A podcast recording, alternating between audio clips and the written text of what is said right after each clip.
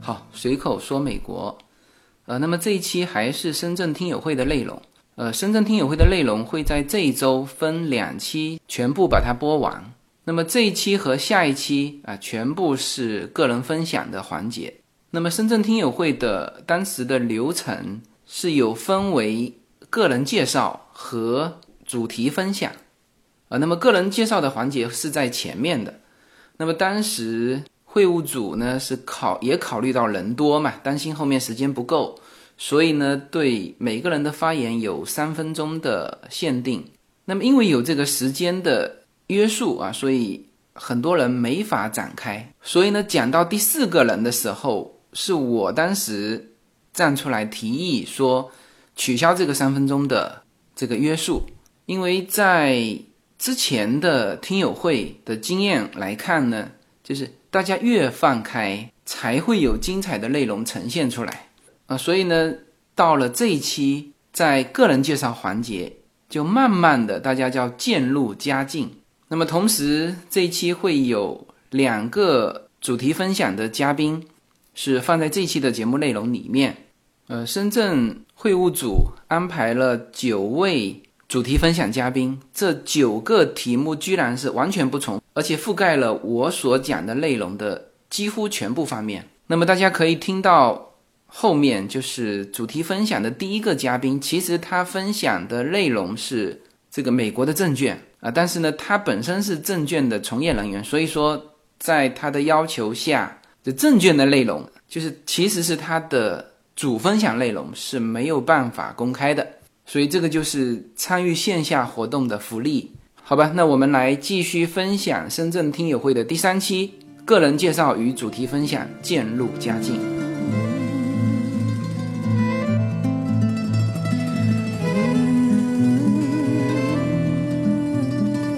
呃，请大家把热烈的掌声送给两位。由于那个时间的关系，今天耽误大家太多的时间了。那接下来我们就按照刚才还没有介绍完的几位，大家抓紧时间在这个环节，因为后面我们有九位听友的一个分享的，也是节目最精彩的部分。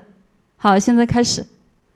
大家好，嗯，刚才听了几位，那个他们发言都特别好笑啊。然后呢，也特别开心他们的一些分享，我的呢就没那么多开心的地方了。首先说一下我呃为什么呃听自由军这个节目是非常有目的的，呃就是为了女儿的移民。嗯，现在呢说的比较远一点，我是两千零一年的时候从东莞和我同学呢就是分开，呃准备不在东莞发展了，我同学去了上海。在广州火车站呢，我们就分开。分开的时候，我就想，接下来去哪里？然后就想着回武汉，武汉也没什么等着我。然后就一扭头买了一张来深圳的火车票。当时是在三无的情况下，大家知道那个时候要需要一个边防证，对不对？我没有，还有我也没有工作等着我，我也没住的地方等着我，我就来了深圳。现在十多年过去了，我付出了很多，收获了很多。那一五年的时候呢，我就有了我女儿，所以我就想，我当初能够从一个地方来到深圳这个移民城市，通过自己的努力收获这么多，现在呢？我有了女儿，我就希望我女儿以后呢，去一个好的移民国家，去有更多的选择，有更好的生活。所以我就关注了自由军的那个节目，就听美国 的方方面面，就是为女儿以后带以后带着女儿去那边生活吧，就是这样子的。好，谢谢大家。那个大家好哈。呃，我姓陈哈，大家新年好。那其实我觉得我想讲的很多话哈，前面的听友都已经讲过了哈，包括那位专业的这个家庭主妇讲他为什么会跟自由军发生联系哈，那么这个呃我跟他的这个原因也比较类似，那么包括这个前面有一位男听友讲的，就是说呃这个去了以后做什么怎么办，那么就是我们的想法也。一致，就是说可能会需要做一些，还是会需要做一些跟中美之间有关系的啊，因为现在这个中国的社会其实经济的发展是非常快的。那我其实就补充一点，就是如果大家还在犹豫，或者呢，就是说对很多东西将信将疑的话，其实不妨去美国走一走，自己去看一看，去现场感受一下。我自己的感觉是，就是我在现场看到的东西和我听到的，和我之前所了解的，还是会有差别。谢谢大家。到我了啊！大家好，我是巧克力。呃，因为我的嗓子还没太利索，所以讲话我就尽量的长话短说。今天呃特别感恩自由军和呃这个义工团队，呃给了我们这么一个呃平台，呃感谢。嗯，我是在二零一三年到一四年之间，呃因为有亲戚移民美国，还有朋友也有移民去美国，所以我就开始关注。然后我在美国住过啊两个月，所以感触特别深，可以说近近距离的接触美国，就跟前面的那个听友感触一样。一走进他们的房子，啊，大大的厨房，啊，大大的操作台，还有四个六个的那个呃灶头，我特别吸引我，我最喜欢啊这么这么大的一个空间的呃操作台。呃，后院、前院，呃，绿绿的草地，其实这在国内我也是特别向往有一个这样的居住环境。但是像我们在深圳，就是呃一线城市吧，你就房子再贵，住的都很憋屈。那么在美国的话，你这个就感觉到他们都特别的，就这种环境就对他们来说是很普遍的，就特别舒服。我的。呃，其实目标就是我也没什么追求，我就特别向往的这种呃居住环境，这样的生活，啊，这种呃健康的食品、干净的空气，还有优质的教育和医疗资源，这些都特别特别的吸引我。所以我在那个阶段就主动的，那个在喜马拉雅搜索了呃这方面的资讯的时候，就关注了自由军的随口说美国。所以一直到现在一直在关注，呃，曾经有一段时间是，基本上我就结束了在深圳的自己的一些，呃，小生意、小事业，就就想着走出去，但是最终因为各种各种原因吧，这个就我就退缩，然后但是心中一种，呃，心中的那那那个小火苗一直在燃烧，我想着我还是要哪一天还是。会勇敢的走出这一步，呃，啊，谢谢大家。哎，大家好，我是网名是苦口，在三四年前吧，开始了我人生的一个转变，然后在这个转变的过程当中，孩子是最大的因素，在这个过程当中，自由军的节目又给了我很大的力量。就像他节目每次开始的时候，那那首歌，没有什么能够阻挡对自由的向往。我本身是学外语的，毕业了以后在中学教书，教书的过程当中发现跟孩子跟那个跟那时候都十几岁的孩子吧，高中生，发现这些高中生呢都是特别的可爱，但是我教的那个班居然有人说他们是最不爱学习的学生。是最差的班，可是我教教了他们一年以后，我发现这是无比热爱学习的孩子。嗯，我下了课是没有时间休息的，每次都坐在那里，是孩子们都各种问题，各种要跟你交流，所以，我其实是用了我自己小小的一套方法去教孩子，并没有花太多的力气，也没有用太多的办法。为什么我前面的一个师姐，就是他们原来的英语老师，被他们活活的给气哭回家？为什么差别这么大呢？我知道，其实我的父母都是教育界的世家吧，可以说教育世家，所以我觉得教书对我来讲可能是一个最轻松的活。但是发现他们那年是高二，很快就要面临高三了。每次我下课回家，我在想一个问题：从现在开始，用我的方法给他们上课，他们能在高考里边取得更好的成绩吗？我是怀疑自己的。为什么怀疑自己？因为我的方法是跟这套体系、这套考试应试的体系是不搭嘎的。可能他们很热爱英语，很热爱学习，但是不一定到最后就学会了，就能考到高分。所以我当时就决定，很本能的一个决定，就离开这套体制，不要当老师了。完了以后，就干什么呢？当时商业的气氛很浓厚，又到了国外去读工商管理。上国外上了工商管理以后，读了商业。其实这两年在国外读书，让我更加觉得，当时的感觉就是，哎呀，其他国家再好都没有自己的国家好，这是深切的体会。嗯，没有谁愿意在别人的国家里边做一个外来的公民，但是我在其他的国家。也有很多的机会可以拿到身份，嗯，可是我也很本能的，出于本能的都拒绝了，我就回到了香港，在香港，在香港工作以后做一些管理工作，就就就这样糊里糊涂的，我觉得我其实是一个没有什么追求的人，我觉得因为父母呃家庭的体制内的这种教育也好，呃国国家的政政策的一些。方式也好，对我们造成的还是蛮大的影响。我不觉得，我从来都不觉得。虽然我是一个学外语的人，很早就接触很多外国人，但是我觉得外国人在我心里边一点都不不不稀奇。嗯，国外对我来讲也不稀奇，所以就一直都觉得中国特别好。嗯，起码家人在这里，朋友在这里。嗯，自己的环境也在这里。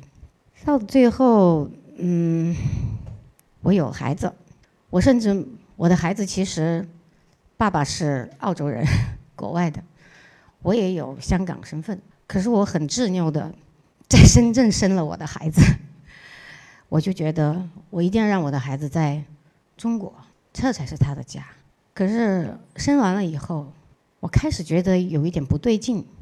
就是我们每一次回来以后，回来都要办一个签证，每三个月都要办一次签证，怎么说都说不通。跟任何部门打交道，跟任何部门解释，我说我们就想当一个中国人，拿一个中国身份，没有。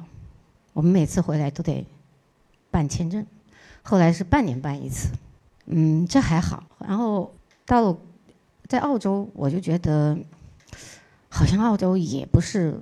我们中国人的那种气氛，我们中国人虽然我不是一个爱打拼的人，但是我们中国人的那种传统就是比较爱打拼的。澳洲人太休闲了，太会享受生活了，每天都在嗯把自己的周末呀安排的满满当当。呃，然后下班也很早，任何一个三四点钟你要起晚一点，有时候周末起晚一点出门，已经就没有没有没有市场开门了。嗯，买不到东西了。完了以后回来以后，嗯，我就我就决定还是要让孩子在一个稍微紧张一点的气氛，呃，成长，或者是至少我们要把中文学好。毕竟我们还是一个中国人，很传统，还还是有一个比较 open 的外表，但是有一颗过于保守的心。然后我就觉得一定还是要让我的孩子学中文先。第一个去学中文，所以我就把孩子毅然的带回来了。带回来以后，上幼儿园以前都还好。嗯，第一次上的幼儿园呢是一个国际幼儿园。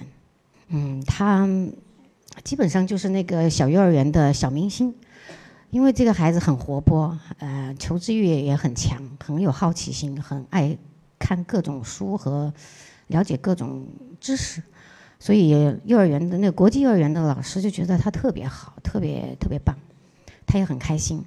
但是有一个问题就是国际幼儿园比较远，所以当时我的父母就在他们所在的大学就找到了那个呃大学本身的幼儿园。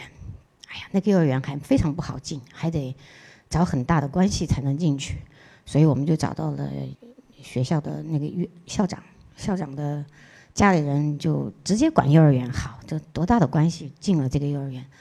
可是进了这个幼儿园以后，我就发现孩子特别不快乐。每天都在，每天上学以前都得哭，然后每天回来就特别忧郁，就我得每天做很多的心理安慰。开始也不知道为什么，就是觉得他可能是小孩子那个分离的那焦虑。后来我仔细问，因为这个小孩子他特别口表达能力特别好，他一岁就说完整的句子。嗯，老师以为他可能没有那么好的表达能力，所以做一些事情。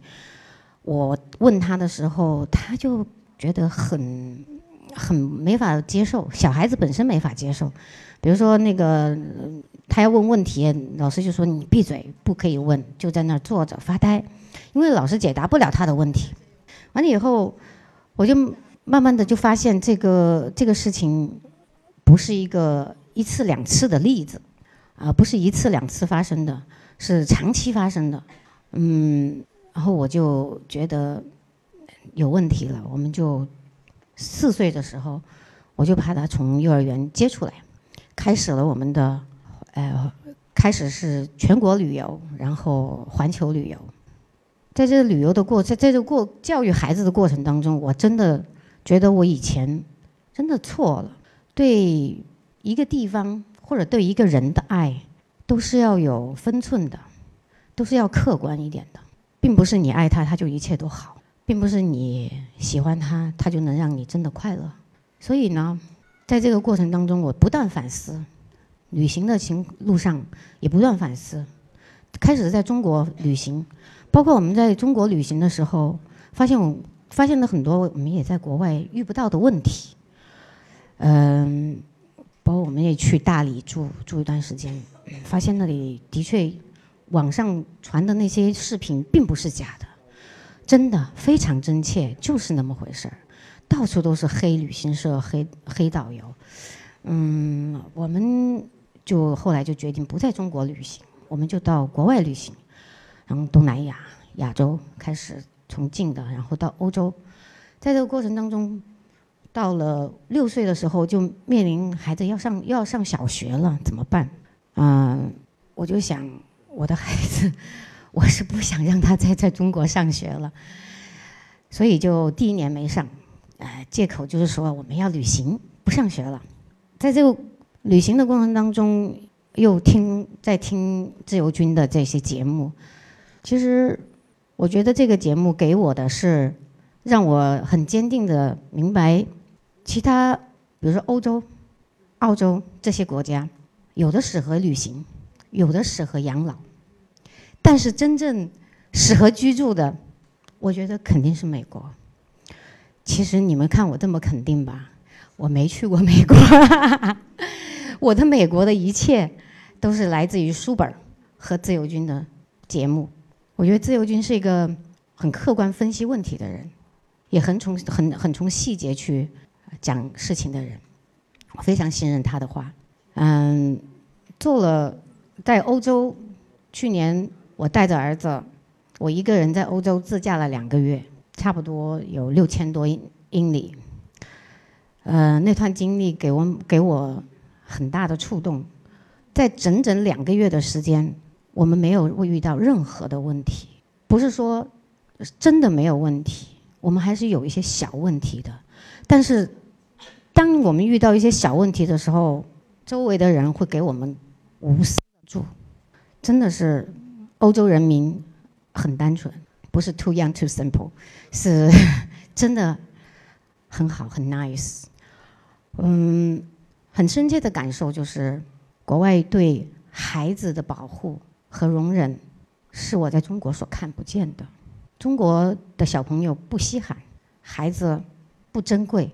嗯，我觉得有一句话说，你看一个国家发不发达、先不先进，你就看他对待弱势群群体的态度。弱势群体就是我们所谓的孩子、老人、残疾人。就刚才这位先生说，他看到流浪汉自由自在的在街上、在巴士上走，没错，我们在欧洲也是的，有流浪汉来给我们化缘，然后我们拒绝了，因为太多了，每天欧洲的流浪汉实在太多了，还天天抱着一本书在街上看，特别认真的看。然后他看累了，他就起来化缘了。然后我们拒绝他的时候，他在我面前居然非常大方的行了一个屈膝礼，优雅的很，感觉是做乞丐你也不会失去自尊。所以现在来讲，其实对于我，嗯，拿身份和移民不是最重要的问题，最重要的问题是我的孩子到现在快十岁了还没有上学。对，一直是 homeschooling，yeah，嗯，这个因为是个很小众的事情，或也很也是一个很私人的选择，我就不在这里过多的分享。有有兴趣的，嗯，朋友可以跟我私下里交流这个事情。嗯，在这个 homeschooling 的过程当中，孩子也给了我很多的启示。我感觉我真的是重活了一遍，重活这一遍以后，身心的重活一遍，并且。我也发现了我以前所不知道的自己。现在我把和大部分的时间给了孩子，因为我要负责所有的方面的照顾，包括学习。呃，但是我仍然很努力的为自己找出一些时间。我昨天还买了一张上海的演唱会的票。这个月底我要独自的去享受我的演唱会之约。嗯，并且我每年都保持。旅游的记录，每年都保持几场演唱会或者音乐会的这样的嗯经历。我觉得人活着不能忘了自己，人活着不能没有自己。我觉得我们浑浑噩噩的活了小半辈子吧，那些浮躁的外表的东西，其实并不能真正的给你更大的快乐。当然了，呃，没有钱你是移民不了美国的。也不能在美国置业的，所以仍然要记住怎么去赚钱，就用我们这现有的资源也好，嗯，自由军给的资源也好，我们要努力的赚钱，为了孩子，为了自己的将来和自由，嗯，我觉得美国是我的下一站，也是我心中梦想的家，所以呢，还是那一句，活出自己最喜欢的自己，没有什么能够阻挡。对自由的向往，谢谢。大家下午好，我觉得真的很佩服大家能够做那么久，因为到现在静坐为到现在为止啊，静坐都已经超过一百二十分钟了。然后大家有没有觉得颈椎、腰椎都非常的劳累？没错，你们可以活动一下，因为我是呃我是从事医疗行业工作的，我在人民医院上班。其实大家可以活动一下没有关系，因为这样一个不用说非常正式的场合，因为大家到了这个时候应该都是非常劳累了。如果还一直静坐的话，我觉得除了静脉栓塞，还有心心脏、脑梗各方面的突发疾病，这个非常不好说，是不是？所以请大家自由一点。我觉得，而且刚才会务组也非常的热心，他们也说了，差不多该到那个午休呃茶歇时间了。所以大家还是放松一点好，我觉得放松一点的话会会比较自在一点，会讲得更开一点，对吧？啊啊，大家好，我是群里面的名字叫穆拉顺子，呃，这我跟黄海是一家的，啊。呃，因为我是在医院工作，所以呢，平时上班都比较忙，下班也非常的忙。呃，并不是说忙家庭跟孩子，而是因为我有一大堆的学习，还有考试，还有考职称、晋升、论文、课题，还有各种各样的事情要做，所以也是非常的忙碌。呃，跟那个随口说美国绝缘呢，也是因为黄海，我我老公他推荐给我的。他最早推荐，他推荐给我是怎么说的？他叫我重点关注两期节目，就是赴美生子跟呃到美国买房。结果呢，我就先听这两个，听着呢，结果慢慢的就上套了。后面呢，每期节目的更新呢，都是我提醒他在看，提醒他去收听。所以这这个都是同时的脚步一起在行走。嗯，最大的一个转折点呢，应该是我去年年底的时候生了一场病。呃，可能大家都会说，怎么医生都会生病啊？啊，对，连我的亲亲老爸、亲爸，他都说，怎么你也会生病啊？对，我就真的是亲生的，我就住了两个星期的院。这一段时间呢，感触真的非常的大。我觉得生命真的非常的短暂，如果有梦想，要赶紧的去实现。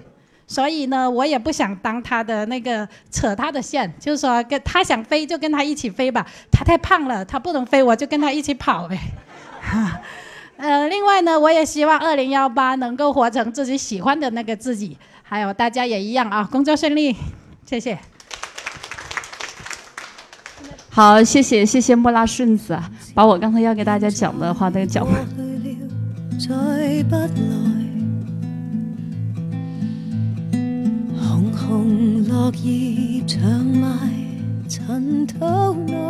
大家好，我的新专辑《中美跨境创业与投资专辑》将在二零一八年持续更新。移民之后做什么？家庭资产如何在美投资？中小企业遭遇瓶颈，如何进行对外突破？这些话题是这个专辑希望和大家探讨的话题。自由军将携手美国东西海岸多位成功创业者与投资者，为您细细分析美国的创业与投资环境，讲述中国和美国这两个世界上最大的经济体有哪一些跨境的商业机会，以及有哪一些完全不同的商业环境和经营理念。如果您需要自由军和二十多位成功的美国创业者和投资者成为你的智囊团，那么加入我们吧。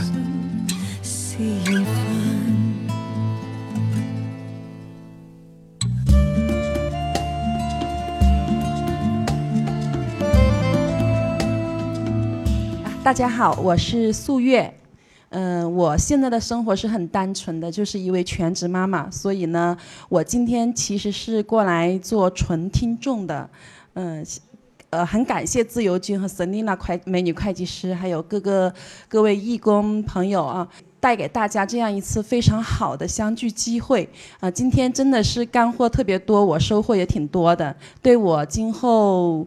嗯，在孩子以后，因为我关注的比较多的就是今后孩子的一个教育问题，嗯，以及我也希望了解到去美国旅行相关方面的一些呃介绍，所以呢，大家其实都已经介绍的差不多了，那我就我也没什么好说的，所以就把这个话筒交给下一位了。谢谢下一位。好，我我是那个 Hooper 啊，我是谢谢，非常感谢自由军啊，能给我们这么创造这么样的一个机会跟我们见面，然后感谢那个呃筹备组的同事啊，感谢那个 Michael，Michael 那个小马哥他都没有来哈，还给我们发了。如果我想我知道啊，如果不是小马哥，我们可能都没有机会在这里聚在一起啊。呃，我先简单介绍一下自己，我是十年前从山东来到深圳的，呃，我认同自由军的那句话。生命是一个过程，啊，重要的是沿途的风景。比如说，当时呢，我是想啊，我在山东生活了二十年，是吧？我一共可能活不到一百岁，对吧？我剩下的时间是不是还要在山东呢？不是的，我要选择一个好的地方，选择哪里呢？就是北上广深。北上广深呢，为什么呢？因为我们国家的改革开放呢，是最早就是从北上广深开始的，对吧？我要让我的家人，我的我自己去提早的去享受改革开放带给我们的红利，对吧？所以呢。如果我要在一个落后的地方呢，可能要二三十年，我的父母就享受不到了。所以呢，我就义无反顾的来到了深圳。第二个呢，我说一下我与美国哈，我与美国呢，我的想法是这样的，就是说自由军呢，它叫自由嘛，无限自由嘛，对吧？就是说没有什么能够阻挡你对自由的向往。最那个小的时候呢，我对美国呢，就是一种美国精神的一个向往，就是说美国的流行文化。美国的那种洒脱自由的那种精神，啊，美国可以持枪，是吧？特别是我们小时候，每个男孩子都有一个哈雷的梦想，是吧？每个人都看的那个美国大片，看骑着哈雷，是吧？不过很残酷啊，我们长大之后现磨了，我们我们就没有 没有这个机会了。或许以后再去美国，我们有机会去玩玩哈雷，是吧？呃，再说说我与自由军吧。呃，我是二零一六年的时候呢，年终。啊、当时呢，因为呃生意上呢也碰到了一些瓶颈吧，感觉因为我们那个行业呢可能就不是很景气，呃，所以呢也是想啊、看看其他的机会，包括这个移民，所以呢我们考虑了呃加拿大啊、美国啊都看了一下，刚好在那个移民的群里呢，他们给我们介绍了，哎，其实自由军说的，我就是那个我就是。呃，因为自由军才知道的喜马拉雅，我们当时根本就不知道喜马拉雅，就就是他们给推荐了一个，哎，呃，什么随口说美国，我就点进去了，哎，听了一下，啊、我我觉得自由军给我们最大的最大的一个价值就是什么呢？我们之前得到的所有的关于美国也好，国外的信息呢，都是经过筛选过的，就是说都是二手的资料，我们都有添加了很多很多的可能，呃，有色眼镜也好啊，很多的。我觉得这个时代呢，信息太多了，真实非常的重要。自由军给我们最大的价值是什么？它都是一手的资料，它都是自己亲自经历过的事情，自己的人生经历。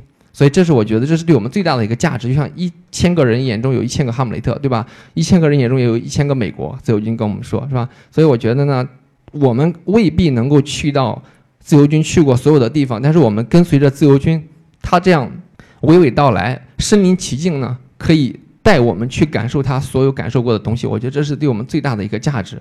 第四点呢，我说一说刚才那个兄呃之前那个兄弟说的那个中年危机哈，其实我我是这么想的，我们差不多同年，我啊都是三十六岁啊，说这个中年危机呢，我觉得呢真的是未免太早了，这可能是就是说我们在一个快速发展的国家、快速发展的一个城市的一个焦虑感，就是一个中产的焦虑。这个焦虑感呢，我是这么认为的，就是说之前呢，我跟我太太也讨论过这个问题，我说这个国家呢，或者说这个城市呢，发展的实在是太快了，一转眼我们就过时了。真的是太快了，所以呢，我们也没有必要如此的焦虑。事实上，我们还年轻，Trump 不是七十岁才当总统吗？对吧？我们国家的习大了，不也是六十多岁了才能熬上那个位置吗？对不对？我们国家评的那些什么优秀青年是吧？青年这个这个什么青年企业家之类的，不都是四五十岁了吗？对不对？任正非不也是四十多岁才开始创业吗？对不对？所以我觉得呢，也没有必要。真的，我们经历的呢，我们的国家呢，现在是一个发展中的一个。状态始终处于一个后发、追赶的这么一个心态，我觉得这个挺好的，就是发展的太快了。呃，最后呢，与大家分享一下，就是什么呢？就是这个世界很大，美国也很大，中国也很大，每个地方都非常非常的大。然后呢，希望大家呢读万卷书，行万里路。谢谢。谢谢，下一位。呃，大家好，我是呃伊娃哈。认识那个自由军的节目也是因为当时一六年的时候，要那个选择 EB Five 的节目，是一个朋友推荐给我的，把他那个 EB Five 选择的那个专辑推荐给我。然后我听了那个项目，我觉得就是对我的指引很大，对我后期就是选择那个项目的时候，它的那个指引作用非常大。也因为那个专辑，我把那个。自由军的节目从头到尾全部都听了一遍，我觉得他的节目就是给我的感觉就是特别的接地气，就是跟一个朋友一样在聊天，不会说高高在上那样子，你可以得到很真实的一个呃信息，不会有一个就是说不对称性存在。说一下我自己哈，呃，我原先自己是在外资银行工作过七年。呃，为了提升自己呢，去香港读了一个 MBA，然后又去美国交换了一段时间。呃，本来读书的目的是为了让自己能够有一个怎么说事业上更高的一个提升。可是就是因为在美国待了四个月，呃，我发现生活的意义不在于事业，我我要回归家庭。后来，嗯，回来之后我就当了一个专职的家庭主妇。好，因为我后面还会有一个夏令营的分享，所以先把时间交给其他的朋友。大家好，我是那个群里面的，名字叫甜甜妈，呃，我的名字叫 May。其实我今我们去年呢去去了两趟美国，已经见过自由军的了，所以今天我看到群里面有人，呃，很想过来，我们我心里面还很纠结，要不要把这名额让给他，觉得这很心虚，知道吧？但是我呃，我跟我老公讲了，他意思是说，可能是一种缘分吧，那就随缘吧。介绍一下自己，我。刚才那个听友一样，呃，之前也是在那个外资银行做的，呃，因为一直一直比较稳定，所以没想过呃不上班这样子。在前两年的时候，突然间生了一场病，这样就更好给我解脱了。他就我就直接没有上班，现在就当那个全职家庭主妇。也是从那个时候开始到现在吧，我觉得呃，越来越活成比较喜欢的自己。呃，因为上班跟那个教小孩的时候，同时在辅导小孩的工作，就感觉自己是在上两个班，白天在上班，晚上还在加班，感觉就是比比他们这种男的在外面上班还辛苦还累。现在的话，就是少了一份工作了，只只做全职家庭妈妈的话，感觉好像身心各方面都会放松很多，然后。呃，多余的时间想做什么就做什么。像去年我们就去了一场呃旅游，去了一趟美国呀。今年下呃，今年应该暑假的时候还会去一下美国和加拿大。谢谢大家。嗯，大家好，我的名字叫 Maggie。我首先非常荣幸能够借助这个平台认识到这么多的朋友，这也是我第一次呃参加这样线下的一些活动。今天早上出门的时候，我老公说：“你怎么今天化着熊猫妆还两眼放着光？”那第一个，因为今天熊孩子送到学校里去了，我好开心。今天晚上可能要，因为我知道前两场的那个分享会大家都聊到特别的晚，我想今天晚上可能要通宵去包酥皮。那第二个呢，也是，嗯，其实我在二零一六年的时候第一次跟自由军有微信上的一些联系，他当时是呃语音回复了我。那当时的一个话题呢，实际上也是 EB five 的项目的选择。那跟他微信聊完了以后，实际上也是做出了当时。在我看来是人生中比较一个重大的决定吧，那我们就把钱做了这样的一个一个安排，钱就投出去了。嗯，我简单介绍一下我自己。那今年呢也是我的本命年，跟刚才几位一样，那我们都是最靠近七零后的八零后，也是目前最焦虑的一代吧，我认为是这样子。那我的本科呢是读的外语，辅修了国际贸易。我后来的工作也是跟。专业相关，也就是做的我喜欢的工作，当然就是国际贸易。在深圳应该有，刚才我们有看到很多的伙伴都是做外贸的。那后来也是因为跟我老公相识，有了宝宝，那我来到了深圳，那成为了深圳的人。从销售做到管理，再到后面进入老公的公司，开始做人事，以及不太不太呃够格的一个出纳。再到后来呢，也是现在是做全职的妈妈。呃，刚才跟您一样，我在很多年前，在三十岁以前吧，我认为作作为一个一名现代女性，最重要的是事业。但是有了小孩以后，我就发现我以前都错了。我最重要的应该是我的家庭。那回归了我目前的呃小家。那我现在是嗯儿童心理研究的那个硕士毕业，那拿到了心理咨询师的一个资格。为什么要想到要到美国去这个问题？实际上，我在因为工作的原因，我在那个第一份工作在欧洲、欧盟的所有国家，实际上我都待过。那因为当时是国企，那陪着领导去，我们当时实际上是去参展，以及去做场测，但是嗯，所有的名胜古迹都去看过了。那当时呢，我觉得欧洲很好，但是我从来没有想过，我今后可能会到别的国家去。二零一六年呢，因为我老公的原因，他阴差阳错的，呃，放弃了北京的户口，换成了深圳的户口。那他在做完这个决定以后，他自己很沮丧。那也跟他很多的朋友，嗯，其中包括一些他啊关系非常亲密的一些朋友，他们已经做了移民，有去加拿大的，有去澳洲的，有去新西兰的。他们可能有一些彻夜的长谈。回来以后，我老公就跟我谈，说，嗯，我们一直在往前奔跑，一直在呃追求，就是。金钱上面可能会有很多的收获，但是我们从来没有想过，我们的后半辈子是不是要过得不一样一点？我说，嗯，对，好，我想，反正，嗯，嫁鸡随鸡嘛，嫁狗随狗，没事儿，你去，我跟着你去，好，我们就这样定了。那在美国呢，也是因为工作的原因，实际上我去过很多次，当时都是去的拉斯维加斯，有 CES 展会。那这个是因为第二份工作去，第二份工作呢是一份啊民企的工作，那我就没有那么幸运有机会去啊旅游了。那后来呢，跟着我老公，我们是上那个东西线路都去过两次。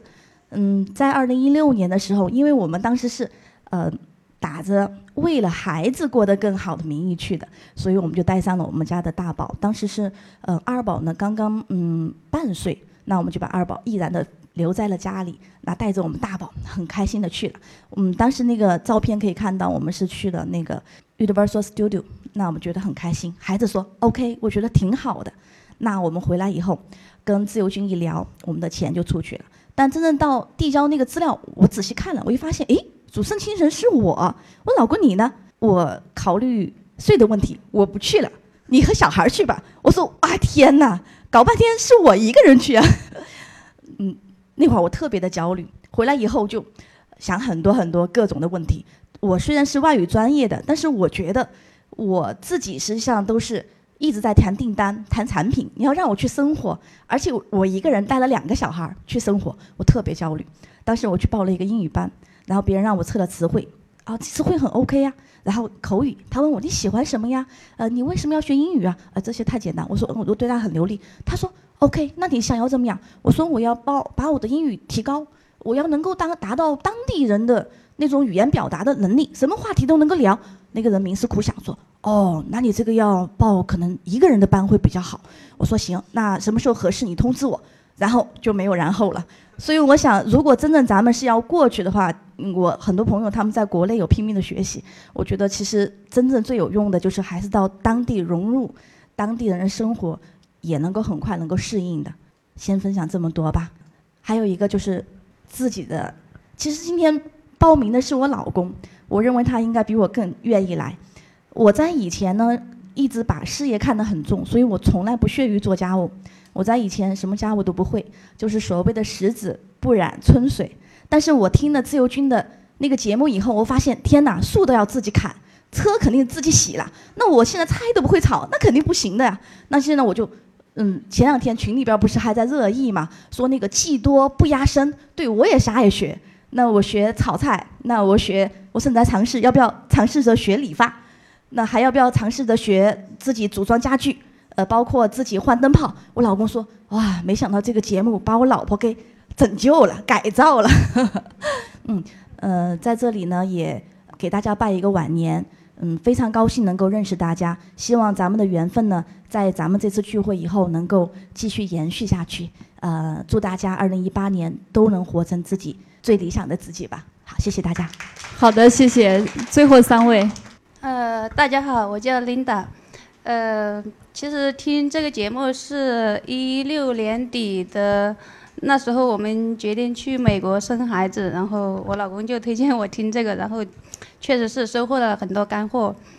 呃，我们当时主要在这边没有想，就是没有预约到自己想要的医院，就没有特别长远的打算，然后就去了。反正觉得人年轻嘛，然后也是自由军的一句话，就是。每一个梦想源于一个勇敢的开始，然后去了，反正因为之前呃美国还是那么远嘛，还是一切都在想象中，去了，一切都还挺好的。刚才我想分享一个当时在那里的一些呃经历吧，跟国内有一些不一样的，就是当时我们有一次去沃尔玛买东西，然后就东西落在那里了。然后再去那个地方，呃，东西找不到了，就是呃柜台人也不记得了。但是他让我们去服务台，然后就去找他，然后他就直接说你落了什么东西，你就去超市拿拿出来就好了。然后我就问了他一句，你为什么知道我一定是落了这个东西呢？然后他就说 We trust you，我们相信你。那然后真的，我觉得这个就是这种诚信的这种社会给人的，呃，这种这种。这种体悟，这种感受真的是很好的，就是人与人之间的这种相互信任吧。还有一，还有就是说安全问题哦，因为之前就像我们说的，在国内听到的新闻呢，都是枪击案呐、校园暴力啊什么的，就感觉挺不安全的。其实我们在那待了几个月，呃，就晚上八九点吧，我觉得一个孕妇啊，或者出去散步啊，没有什么觉得不妥的。确实那一边，因为我去的是尔湾，那边人比较少。出去没什么人的，但是我们经常出去散步，有时候是一个人，有时候跟朋友，好像都是妥妥的，反正没有遇到什么麻烦的问题。但是在那个一墙之隔的墨西哥哈，我们开车去过去，后来那真的是不一样的。当时开车，因为他那个道有点问题哈，反也不是问题，没有认识到他那个道，反正就是逆行了嘛。然后警察过来了，然后就说开着加州的车嘛。然后他就说要罚款，然后罚款还挺高的，说要两千多美金。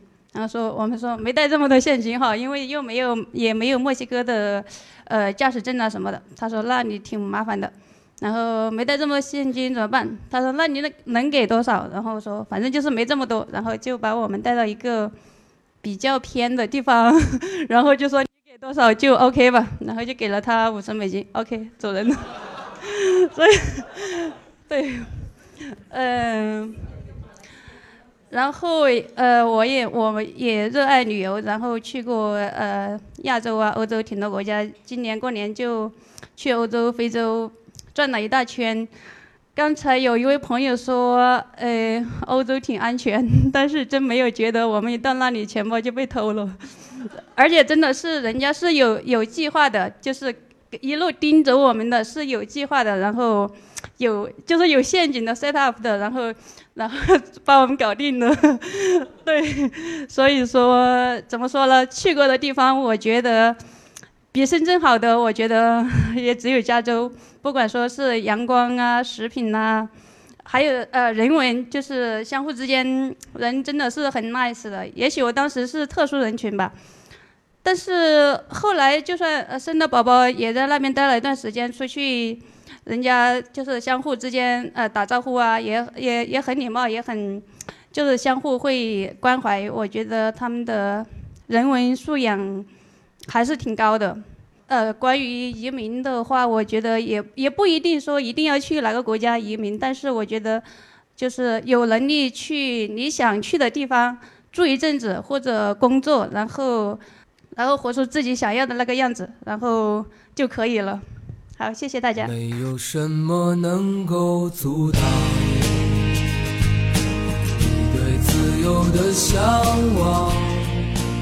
人生是一趟旅程，精彩的是沿途的风景。大家好，二零一八年我将继续和大家相遇在随口说美国。这个专辑的播出时间是北京时间的周五下午，每周一期，不见不散。那么大家除了听我的音频节目之外，也欢迎大家登录我的微信公众号，公众号的名字是无限空间。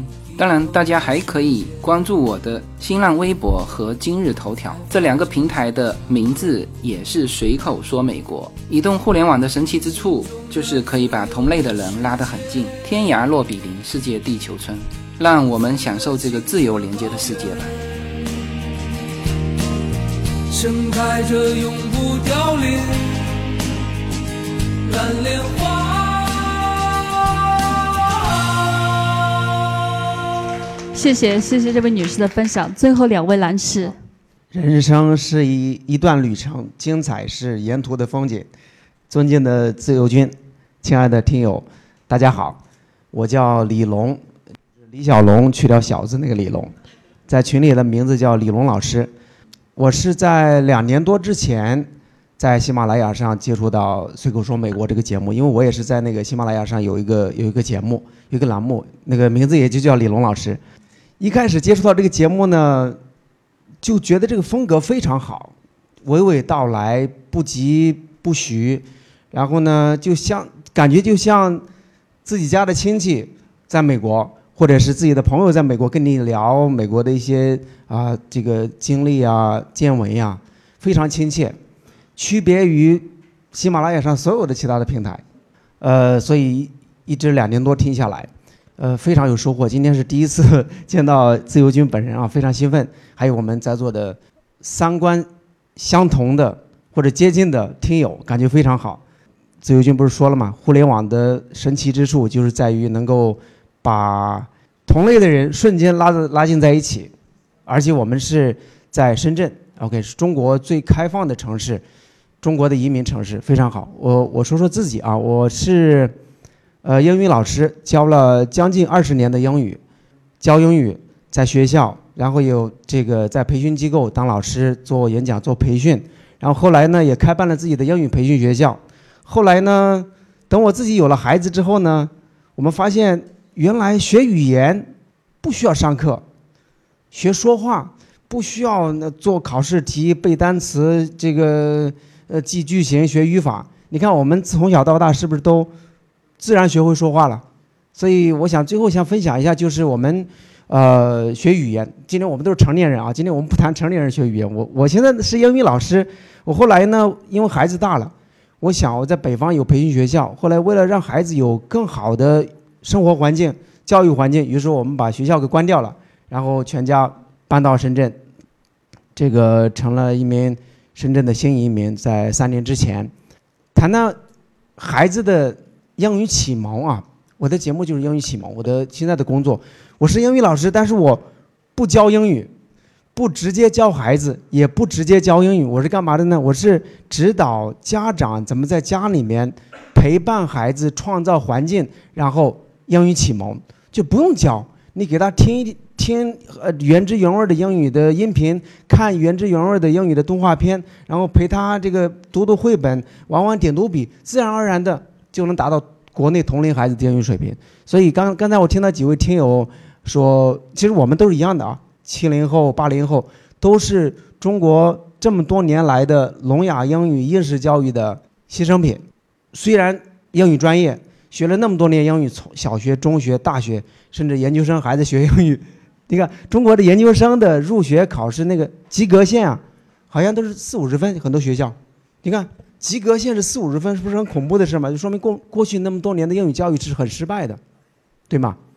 所以，我们不要让自己的孩子再重走自己当年的老路。虽然我们的目前的这个，呃，中国的英语教育肯定比十年前、二十年前肯定进步了很多了，但是还可以再进步一点，因为我们在深圳，因为我们是这么好的一个一个群体，所以从小。陪伴孩子英语启蒙，创造一个环境，你给他什么，他就是什么，就可以达到跟英美国家同龄孩子的英语水平。然后到时候我们去美国就跟在国内一样啊，很快速的适应这个学习生活。OK，呃，最后一个一个，我不知道等会儿肯自由军肯定会有有一个。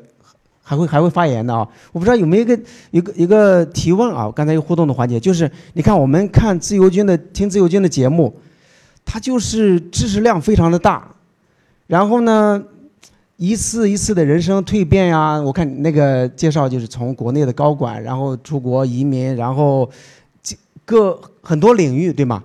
见闻非常的广博，天文地理，OK，就是。这这些经历怎么来的？就是每一次的决定啊、分享呀、节目啊，一定跟您过去这么多年的学习、生活、工作相关。就我想，等会儿能不能跟我们分享一下，在您做这个节目之前，就是您的经历？我想那是那是您就现在的节目的基础嘛。OK，呃，就是这样。最后祝福我们，呃，随口说美国越办越好。我们的所有的听友在自由军的带领之下，在这个平台上，能够愉快的玩耍，活成我们自己想要的那个样子。谢谢大家。谢谢，有请最后一位男士。呃，大家好，我叫 Seed，呃，网名是连年有余啊，有个小爱好钓鱼啊。呃，我听自由军的节目呢是两年多前啊，大概一五年。一直以来呢，就有个美国情节，但是，呃，始终苦恼于亲友不支持啊，所以，呃，一直没有什么大的作为啊，因为家里一直在反对，包括来深圳移民深圳都是相互妥协的结果啊，就是好，你家里不同意你出国，那么呢，我离开家乡来深圳，就是相互妥协一下。呃，后来呢？老婆也是反对啊，坚决反对，也不理解。我说这里很好，为什么要移民呢？直到有了自由自由军的节目啊，就解决了我的大问题啊。随口说美国，我把它推荐给所有不理解我的亲友。只要有人问为什么，我就把自由军的这个随口说美国就推荐给他。听了以后呢，基本上都能接受，而且没有一个人。来问我说：“这个真不真实啊？”没有啊，这随口说美国的最大优势就是绝对真实啊，没有人会怀疑。他听了以后，就包括我老婆啊，直到去年下半年，我发现势头不对了。他经常来问我啊，呃，排期已经十年了，怎么办啊？这他已经比我还急了，呃由反对到现在完全接受啊，因为自由军介绍那个美国生活啊，一直在强调女士很接受出去的生活，是吧？所以我呃把他推荐以后，感觉他的观点啊，呃，可以说我跟我很接近嘛。就他的观点，我完全就赞同的，就是我想说的，他就在讲，所以我把我，呃，把他推荐给亲友呢，就完全是我说服的那些话，而他讲的确实是娓娓道来，非常真实，切身感受，这样就更有说服力。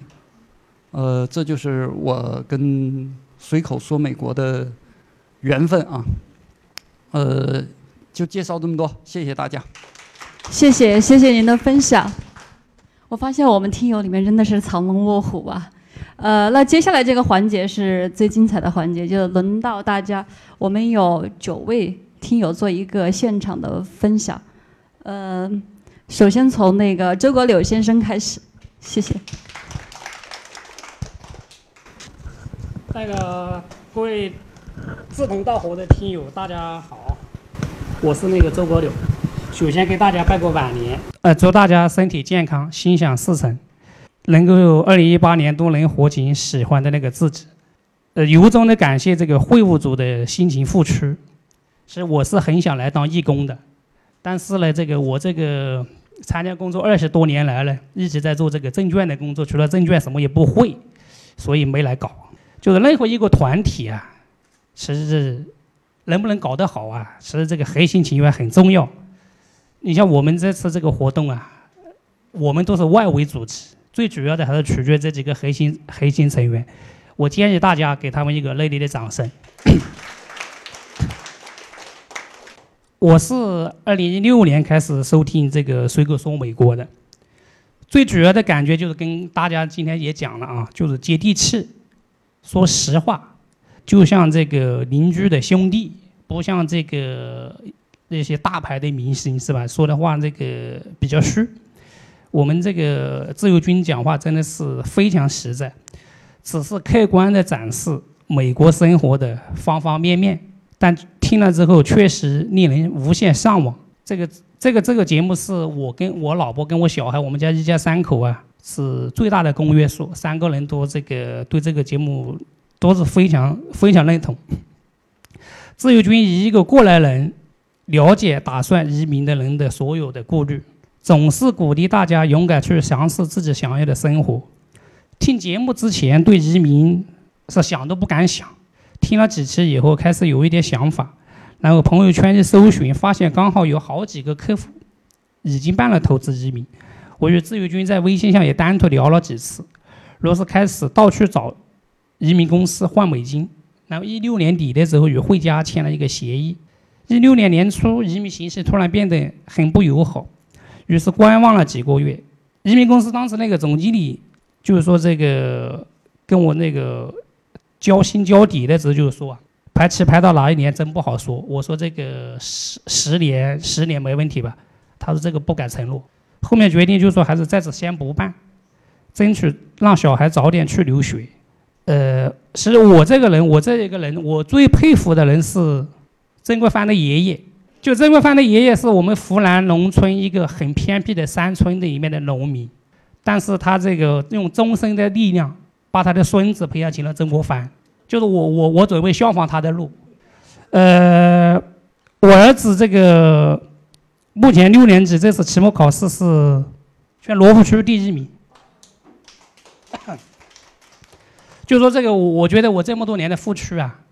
我我我这个人其实只有一个信仰，就是一代要比一代强，就是我觉得为了小孩的教育啊，做出多大的牺牲，我觉得都是很幸福的。我对这个游山玩水没什么兴趣，就是我希望呢，我小孩能够去美国上一个尽量好的高中，因为我们现在就是说没有绿卡身份，也没有公民身份，那肯定是上私立高中嘛。实际像我这种情况的话，现在在这个移民收紧的情况下，国内应该是很多很多。你移移民不了，但是就是说这个小孩去美国上上高中的话，还是很多家长的希望的。所以我今天来的目的，主要是想了解在国内这几年就是说要要做什么准备，然后如何在美国申请到好的私立高中。那么希望就是说自由军希望各位先行者这个指点一下。就是刚才上面这些是可以录音的，那个我下面要讲的就是请请不要录音了啊。呃，分享到这里，谢谢大家啊。谢谢谢谢周先生的精彩分享。呃，大家有需要的，会后可以加个微信私聊一下的。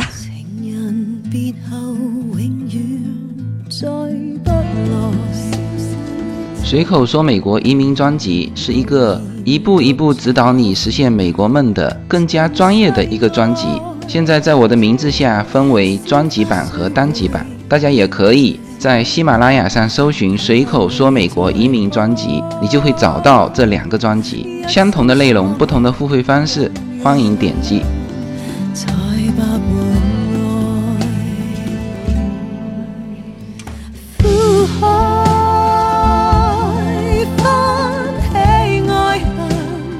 那接下来的这个分享呢，在我介绍之前，我想问一下在座的各位，除了我刚才了解呃聊到的，有听到 Linda，你的宝宝是美国出生的，是吧？还有没有谁的宝宝是美国出生的？也有啊，还挺多的。不过我也是，我是去年七月份在美国洛杉矶生下我的女儿的。那接下来有请我们的那个丁小卡丁小姐分享她的那个赴美生子这一块。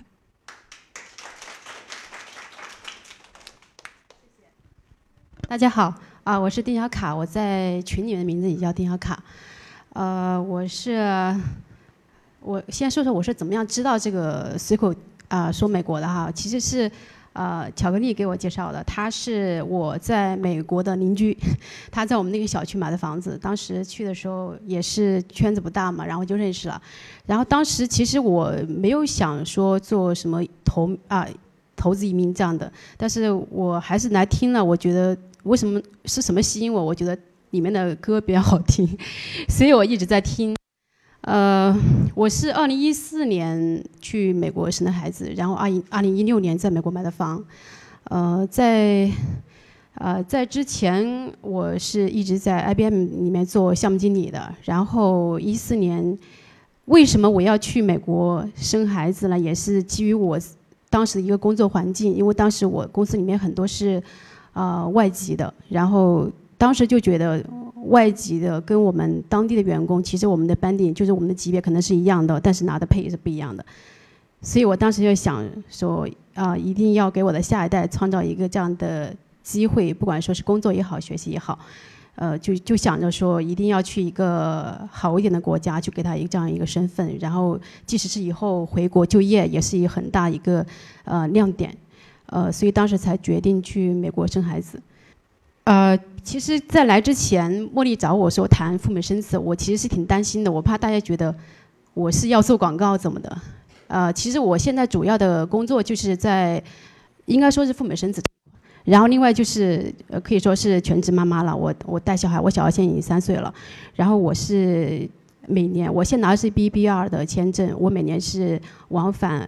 呃，中国跟美国差不多一年有半年的时间在美国待着，嗯，期间也去过其他的一些国家，所以我基本上入境美国还算是比较顺利，但是也有被 差点被被赶回来的，呃，那种情况。就是上一次我去的时候，然后当时是一个黑人的一个边检呢，然后我一去他就很不友好了，看到你的。护照嘛，一个是美国护照，一个是中国护照，然后他就他就很不开心，然后他就说我不让你进来的。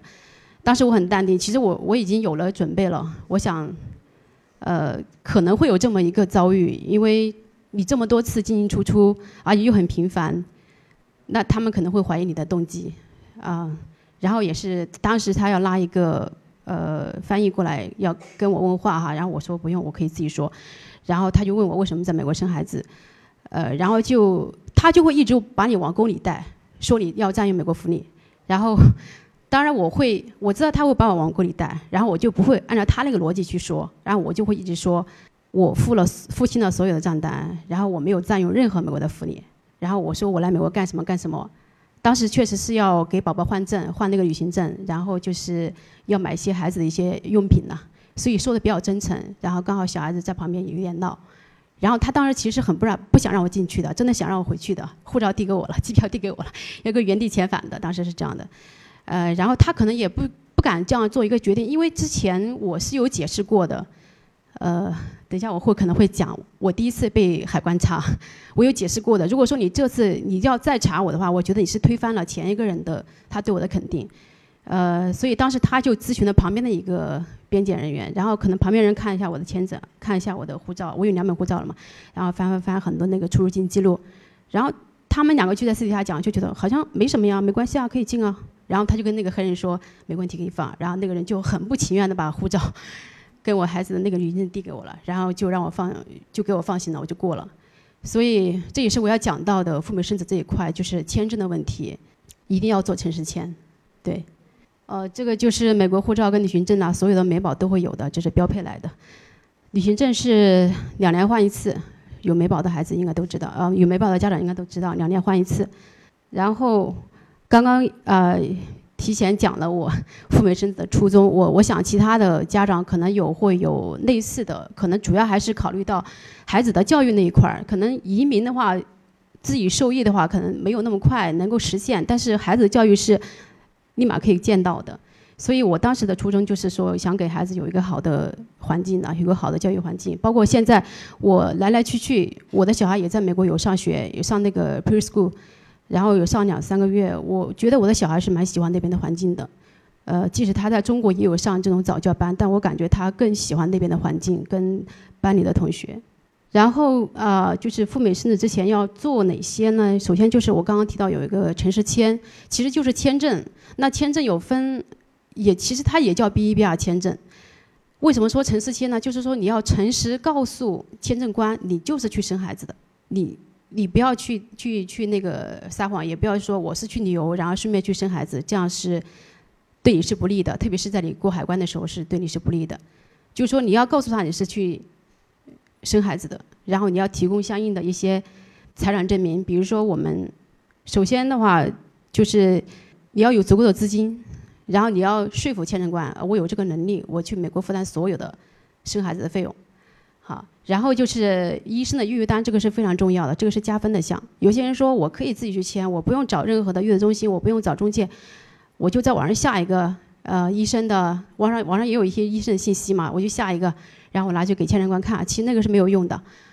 呃，我碰到过一些案例，就是他们拿那个网上下的，然后就是别人拒了的，签证官拒了的，就是不承认他这种预约单。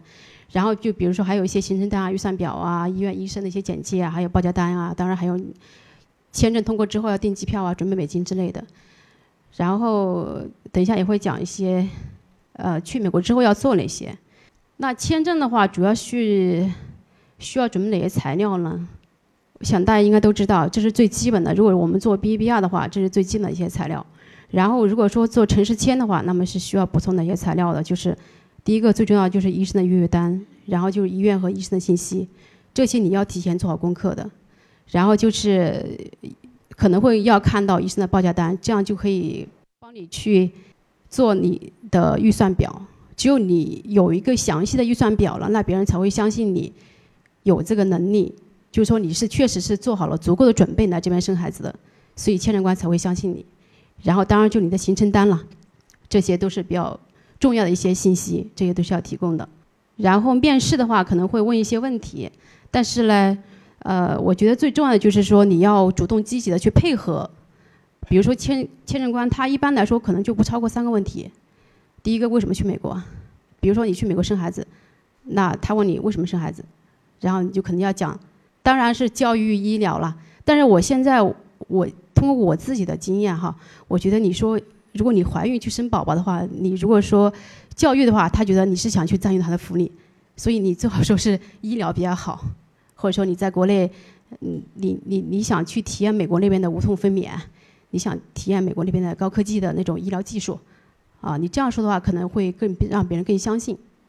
啊，然后同时的话，你就提供你的一些财产证明，银行流水啊，啊，工作证明啊，各种，你就把它放在桌上，然后翻给他，然后拿给他，他可能会不会看的，但是你一定要有这个递交的动作，这是一个小 tips，可以给大家。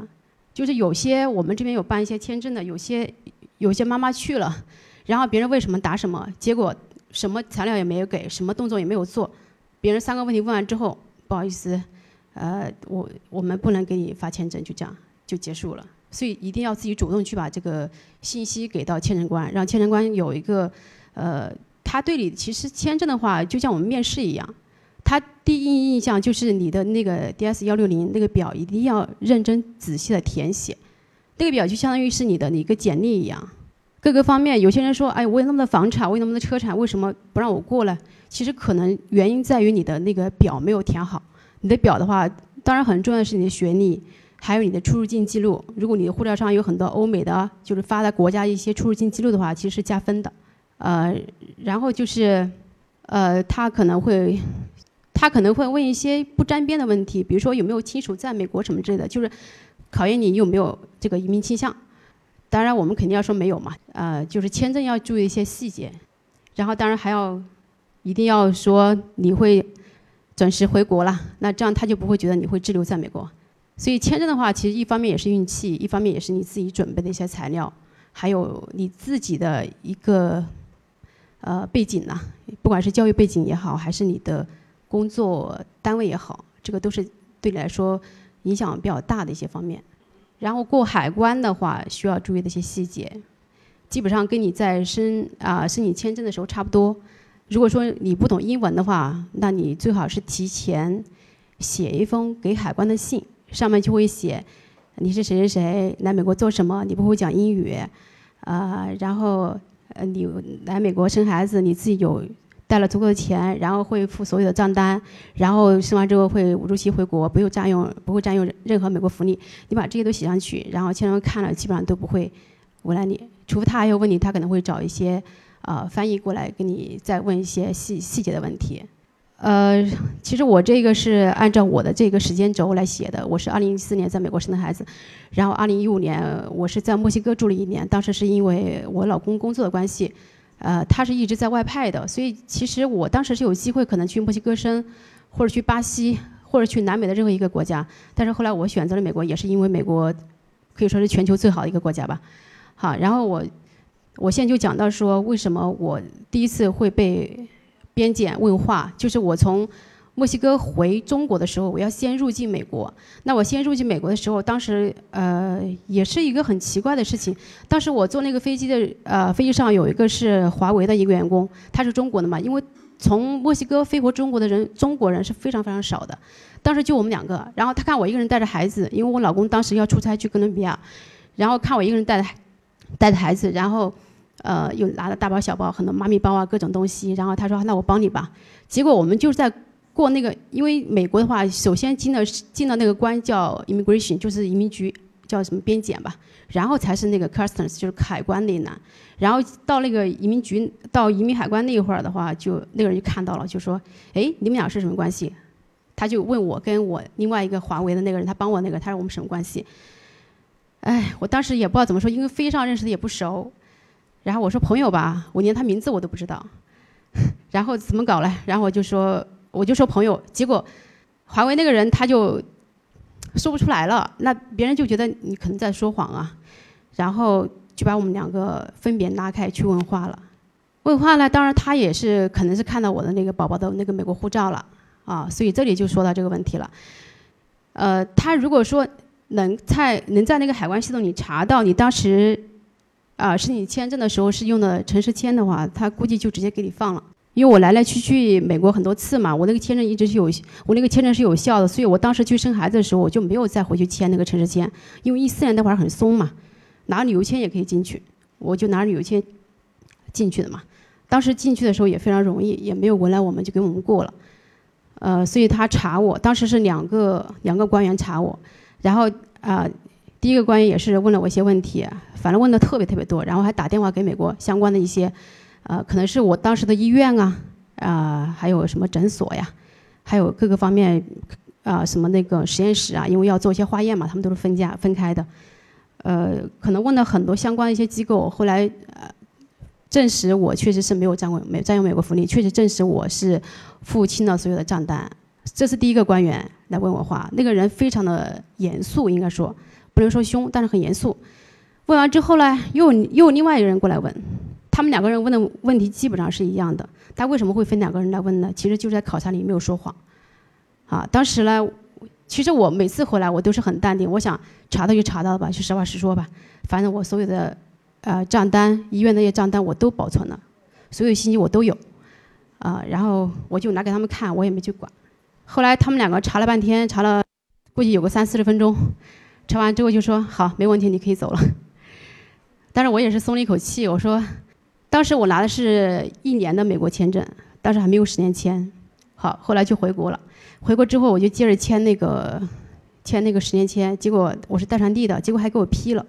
就是当时我们那一批去生孩子的人了，基本上都是旅游签过去的，他们回来再签十年签，全部给拒了，真的全部给拒了，就是因为你没有诚实告知，然后他们又不像我，我是因祸得福，被查到了，然后告诉了人家实况，然后人家当时可能是系统，我估计系统是看得到的，然后回来之后我去带传递的时候给我批了，那其他人都是要求去面试的，带传递都是不行的，都是要求去面试，然后面试完之后还不给过，还有一个是条件非常好的，她是国航的，然后她老公也是个飞行员，条件非常好，结果还是给拒了，到现在都没有签过，所以他们就想着说，等五年换护照的时候再去试一下，看看怎么样。所以我当时是因为这个因祸得福，得到了现在十年签，所以我现在就是基本上每一年，每年会在那边待到三待个三四个月，待个三四个月，然后不要超过四个月，超过四个月也有问题，会对对你下次入境的话会有很大一个障碍。呃，我在美国待那么久的话，基本上美国的方方面面，比如说最基本的看医生、诊所、买保险、考驾照、孩子上学，包括就是卖那个废品，我都去了，基本上我都碰到过了。就是说，在美国当地生活的话，我觉得我问题应该不大。嗯，说起考驾照的话，我考了三次才考过。我觉得以中国的这个开车这个这个思维，在美国考肯定考不过。为什么呢？因为他们在那个十字路口，比如说没有 stop sign 的时候，如果说那边没有任何车、没有任何动物的话，你不能停，你必须赶紧通过。中国的话，如果说在你在十字路口，即使没有人，你可能要减速，是吧？减速可能有必要的时候，可能你会停一下。但是在美国，你停的话，就是说你你开过来的时候，其实你能够观测到有没有车啊，有没有人啊，有没有动物。但是你你开过来的时候，你已经看到没有这些东西，你还减速了，那那个时候就出问题了，因为后面的车它它默认你是会往前面开的，不管是直行还还是左转还还是右转，它会默认你会直行的。所以当时我考了两次都败在这个细节上了。然后这个细节又是一个 critical 的，就是非常关键的一个问题。如果你这个细节错了，那你你这个考试肯定不过，即使你其他的分打得特别高，也是不过的。所以当时后来第三次我去考的时候，我说这次一定要记住这个小问题，一定没有人的时候赶紧过。后来，所以我第三次考的时候，我就看没有人，我赶紧就过了。所以当时考完之后，整个流程考完下来，呃，已经就是麻木了吧，无所谓了，能过就过，不能过就不过吧。后来还真过了。所以就是提醒各位在美国自驾的朋友，如果去美国的话，碰到这种情况要走。如果你停住的话，后面的车可能会撞撞到你。因为当时我记得我考完就说，没有任何人，没有任何一个人想慢，每每一个人都想快。如果你在那里停的话，可能后面人会撞到你。对，这是考驾照的一个小一个小经验，跟大家分享一下。然后我一六年在美国买房，呃，当时其实我是一五年还在墨西哥的时候，我妈就跟我说：“你们有没有想法来美国买个房子？”其实我们当时没什么概念的，去美国买房。她说：“其实美国的房子也不贵。”我们开始不知道多少钱，后来一说：“嗯，才五十万不到，诶，可以考虑一下。”然后我因为我在墨西哥嘛，四个小时就飞到洛杉矶了，我就分别分两个时间去看房子。其实美国的房子特别火，你你今天看到的，可能下个星期就没有了，或者你这个月看到的，你下个月肯定就没有了。当时我是第一次去看，看了一个月，呃，也有满意的，但是当时资金没有到位嘛。像你要去美国买房的话，你不希望交那个呃贷款公司的钱的话，你一定要让你的账户上保持，就是你的钱到美国账户之后要保留两个月，你才可以开始买房。呃，呃，当时我就看嘛，就看了差不多一两个月，觉得挺合适的。但是等我们真的想出手的时候，房子已经没有了。然后很多人说，哎，你买那个房子，你觉得我应该买多少钱的房子合适或怎么样？我觉得要看你的预算有多少。像就像刚刚 Selina 讲的说，学区很重要，跟中国一样。如果你想买一个学区好的，当然你的房价就高了。像我现在那个房子的话，我那个算是运气好，我是在洛杉矶的东区，但是我那个学区呢还挺好的，基本上都八分八分的，就是最好十分嘛。我那也是八分，但是我那个房价也不高，我是占用另外一个片区的那个学区，然后住在另外一个市，所以我是算是捡了一个便宜。当时，因为我的预算当时也就五十万嘛，所以当时就选的没有选说在一定要在 Arcadia，一定要在核桃啊，一定要在 Aurora 那些地方，因为那些房价都已经很高了。当时就是准备资金，然后过去，后来就是第二次再去看房的时候，才才把那个房子给签下来。所以整个买房的过程我是经历过的。然后当时去我们家生孩子的好几个客人，看中了我们家的房子，看了我们家房子之后都觉得，嗯，我要以你这个房子作为一个 model，做一个参考，然后我再选我的房子。结果他们去选的时候，很难能找到我们那么好的户型的，就是那么好的学区，那么好的户型。呃，去我们家生孩子的好几个客人，基本上都买了房子，而且都离我们家很近，所以我们现在就是说，有时可以凑一个麻将，凑桌麻将了。应该现在有四家了，四家都买了房子。所以有些人说有没有必要在美国买房子，看你个人的需要的。如果说你有小孩在那边上学的话，是可以可以这样考虑的。然后一七年去年吧，就是陆陆续有一些客人去我们家了，呃，都很顺的生完孩子回国了。然后这是我们最后的一个客人，就是去年最后的一个客人，深圳的。然后我再简短的，就是给大家展示，不是分享一下我在美期间去哪些地方。因为这样的话，如果说你出境的记录越多，你去的国家越多，对你去美国可能是加分的。就是你入关的话，可能不会那么容易被遣返吧。首先去的是那个墨西哥的那个坎昆，然后这个是那个玛雅金字塔，就是他们说的那个七星一茶。当时也是，我记得是习大大跟他们最开始，他们习大大上台之后去墨西哥的第一站应该就是这个地方。这个是坎昆的那个坎昆的一个海滩，基本上是全球排二的那个海滩吧，最好应该是在马尔代夫，但是那边人是特别多的。坎昆这边的话，基本上都是欧美人去那边旅游。然后这是在那个里约的耶稣像，这个是伊瓜苏，靠近阿根廷、乌拉圭还有什么？巴拉圭还有那个阿根廷的啊交界，这个是那个伊瓜苏的瀑布，非常震撼的。其实去了这些地方，感觉都不用去其他的一些啊地方去看啊，因为那些地方确实是让你特别震撼。这个是基本上靠近南极了，是在那个乌斯威尔，离南极的话就八百海里，坐船的话可能就八个小时到了。这个就是南极啊世界的尽头的最后一个灯塔。也是在乌斯威尔，这个灯塔是非常有名的。这个是南极的冰川，就是叫莫伦洛冰川。呃，前几天我跟我朋友去看一个电影叫《南极之恋》，当时我还在怀疑那个片子是不是在南极拍的，但是后来我看那边的冰川之后，我一想肯定是在南极拍的，因为一般来说冰川的话，你要看它后面是那个是蓝色的，你看这些蓝色的，那一定是冰川，这才是真正的冰川。这个是在智利的一个滑雪场了，也是比较大的。本来是要回去滑雪的，结果装备全部穿好之后，宝宝睡着了，所以也没有滑雪。啊，这个是参观的智利的一些酒庄，这个酒庄是甘露酒庄，也是比较有名的一个品牌。所以，二零一八年的话，说活成喜欢的自己，其实是我觉得挺难的。所以我现在要首先要给我自己定一个目标，然后好好规划一下，然后再执行。然后再好好有人监督，然后再最后验收我这二零一八年一个成果。所以我也希望二零一八年在座的各位听友也能够，呃，得到你想要的那个成果。谢谢大家。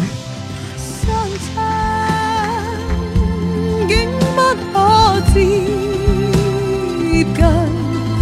或我应该相信是缘分。